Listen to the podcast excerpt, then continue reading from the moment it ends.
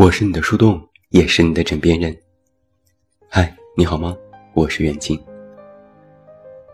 首先来问你一个问题：父母期待中的你，和你眼中的自己是一样的吗？父母觉得你应该有个孩子的样子。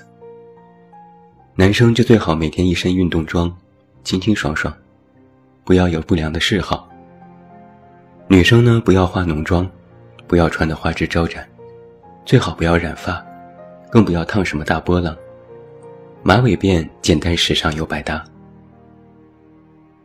可实际上，你可能特别喜欢打游戏，热衷潮牌，还在背上偷偷纹身，偶尔抽烟，和朋友喝酒，有时还说脏话。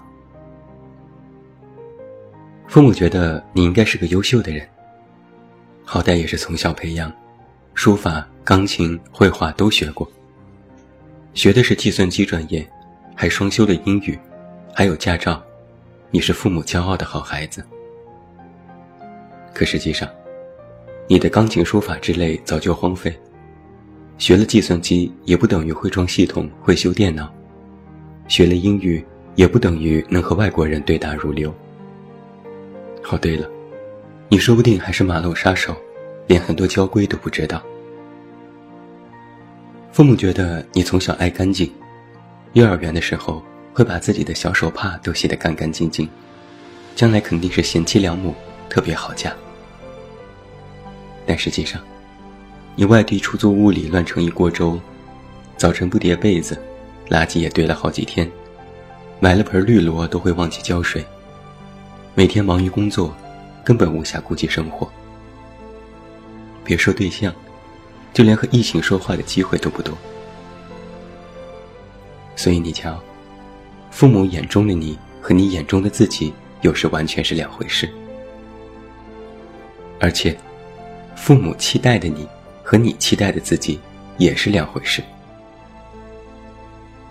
昨天就有个读者问我，父母总说我要过得体面，但是沟通下来，竟没有一个地方达成一致。我说。这很正常，毕竟，父母眼中的体面和你要的体面，就是完全不同的两个世界。你的体面可能是有梦想、有自由、有空间等等，而父母的体面，总结起来就三点：稳定、早婚、听话。我们先来说说稳定。关于稳定，有很多父母语录，比如“整天在外飘着有啥好，金窝银窝不如自己的狗窝。”“你每天加班才赚那么点钱，这叫拿命换钱。”“还不如考个公务员，安安稳稳还清闲。”“你啥也不懂，我这难道不是为你好？谁不希望自己的孩子过得好？”今天有一个微博热搜。父母眼中体面的工作是什么？我看到这个话题就笑了，这还用再次的做用户征集吗？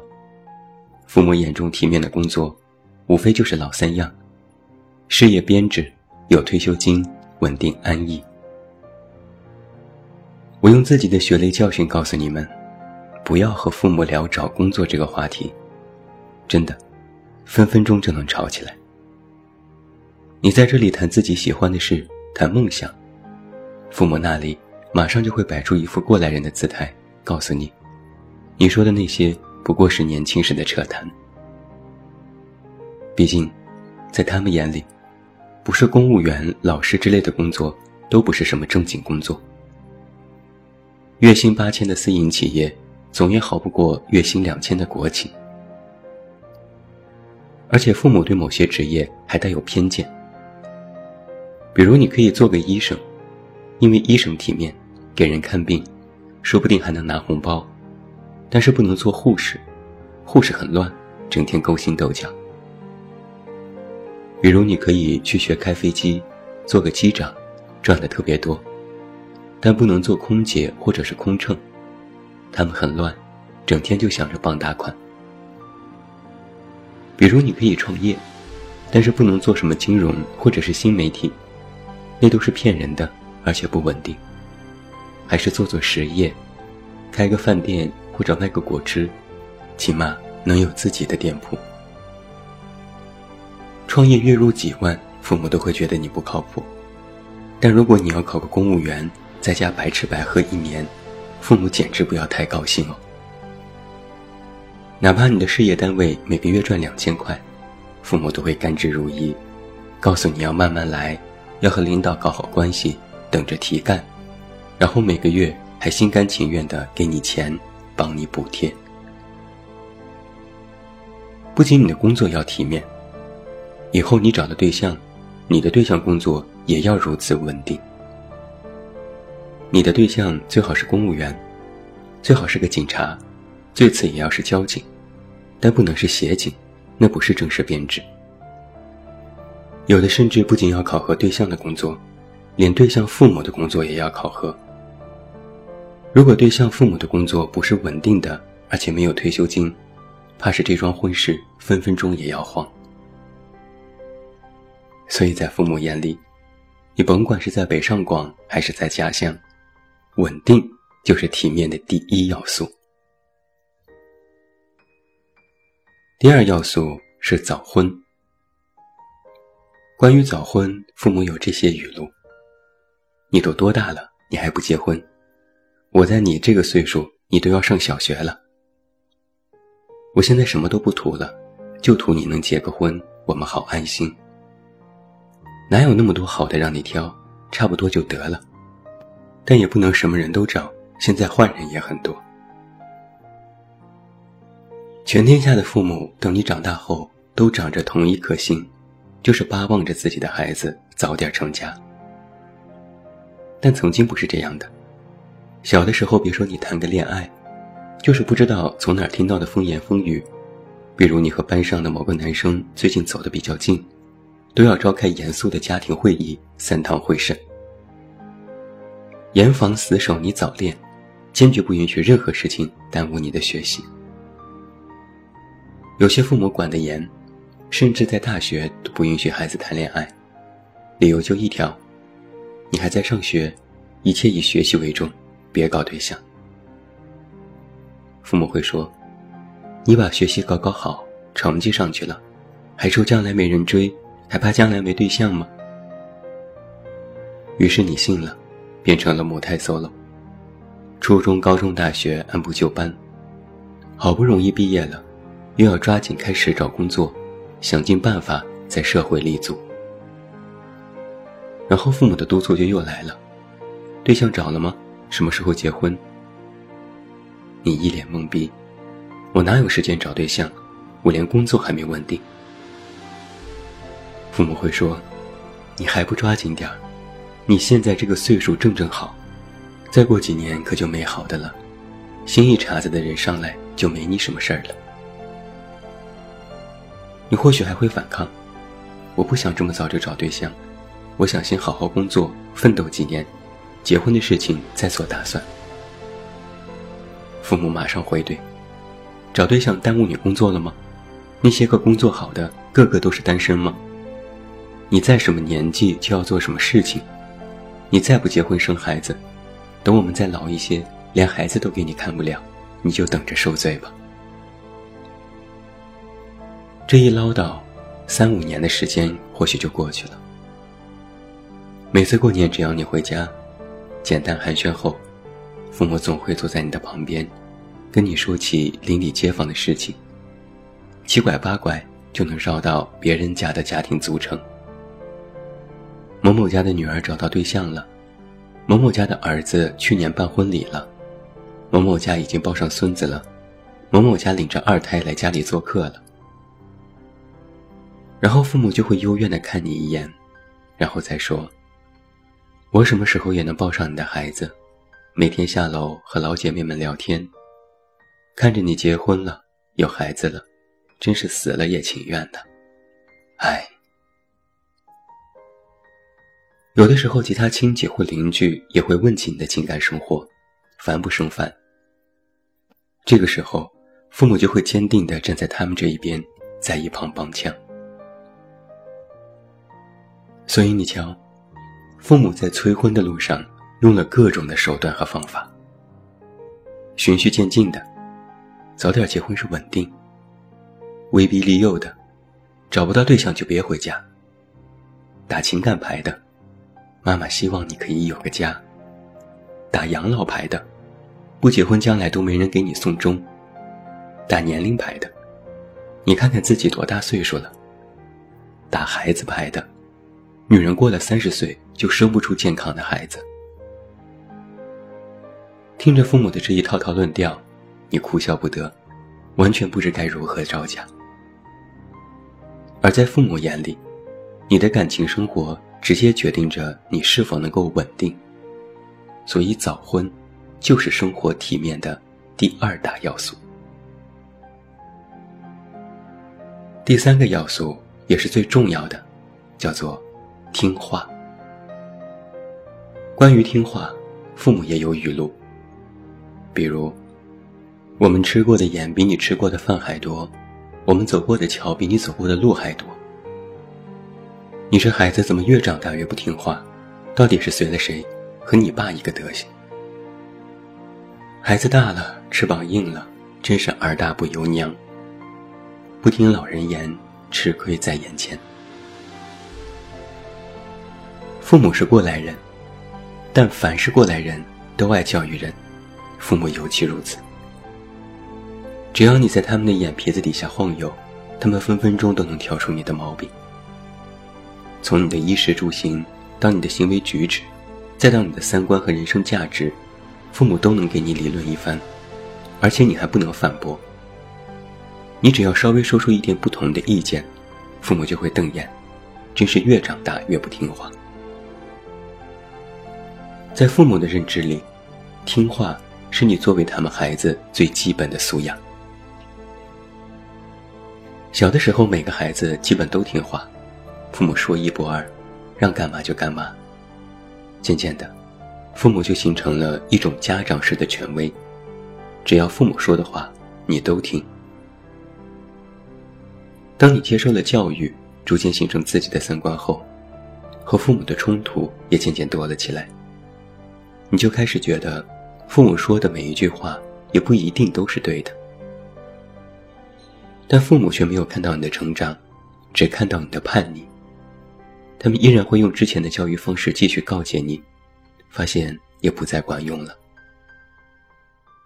你越长大，提的反对意见越多，他们的权威挫败感也会越多。以前还可以打你骂你，让你就范，现在知道。打也不管用，骂也不管用，于是就只剩下了最后一个杀手锏。不听话，就是不孝顺。父母会说：“你现在听不进去话，将来社会会狠狠地教训你，到时候就没有我们这种苦口婆心了。”万一说急了，父母就会搬出孝顺这座大山，压在你身上，让你不得不暂时的屈服。毕竟你也确实不忍心看到父母难过，最后会变成什么呢？变成你在父母面前一套，背后又一套。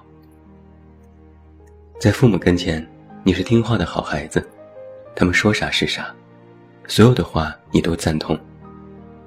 背后你依然我行我素，按照自己的方式去生活，你就变成了生活的双面间谍。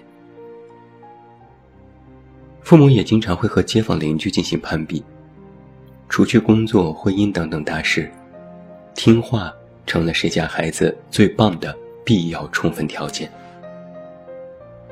如果谁家孩子听话，就会引来一片赞叹，真是教子有方，孩子不用操心，特别省事，上辈子积德，有了这么一个听话的好孩子。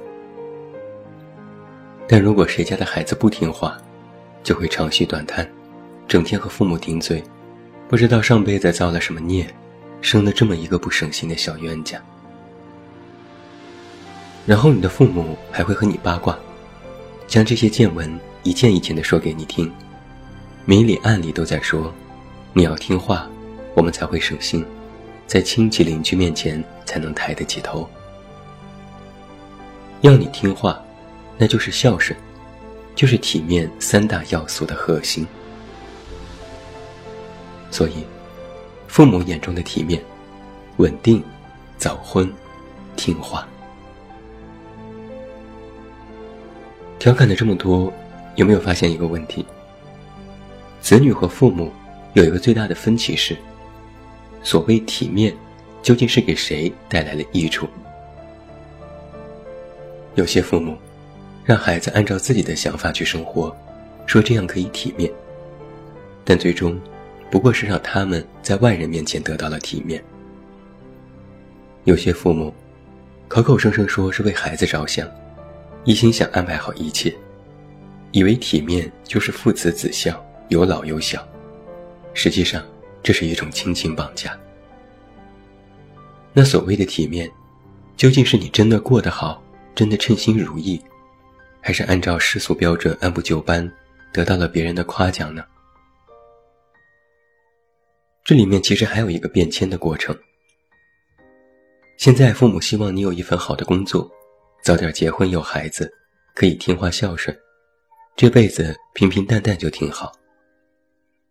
但你回想一下，在你小的时候，你父母可不是这套说辞。某一天，我就和我爸开过玩笑，我说：“现在你告诉我平淡是真，我上学那会儿可非逼着我要考北大，还说北大就招几个学生，为什么就不能是我？你这不是自相矛盾吗？”我爸还辩解，以前那是让你力争上游，现在你长大了，就希望你过好自己的生活。我就赶紧抓住我爸这话当中的漏洞。你看，你也说是我自己的生活，既然是我自己的，那你们就少管嘛，我活得好不就好了？我妈在一旁说：“对呀，你现在过得好，我们不也是什么都不管了吗？都听你的。”所以，根据我的亲身经历，想让父母放手，唯一的办法就是证明给他们看。以前我的父母和全天下所有的父母一样，没法沟通，没法交流，只要一聊天就吵架，各说各的，鸡同鸭讲，达不成统一。后来我就学会了闭嘴，认真努力。既然说了也说不通。那就只能用事实来堵住父母的嘴。而当我真的过得好了，父母就会意识到，哦，原来不按照他们说的话去做，孩子照样过得也不错，那就放心了。到时候就用不着沟通，用不着相互理解，不用你多说，父母自动就会放手。你要明白的是，父母之所以想要体面，因为他们毕竟也是第一次做大人。每个人的格局和眼界都有限，父母希望你过得好，但又提不出什么高大上的意见。那按照一般人的活法，可能不会大富大贵，但起码不会出什么错。于是，父母要求你做这做那，他们依然把你当孩子。依然想护你周全，那你肯定就会不开心。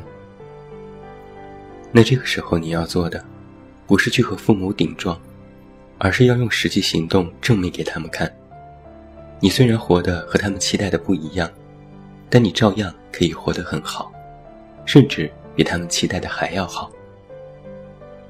到了那个时候，父母就会反过来，不仅会听你的话，顺你的意。还会站在你的角度为你考虑。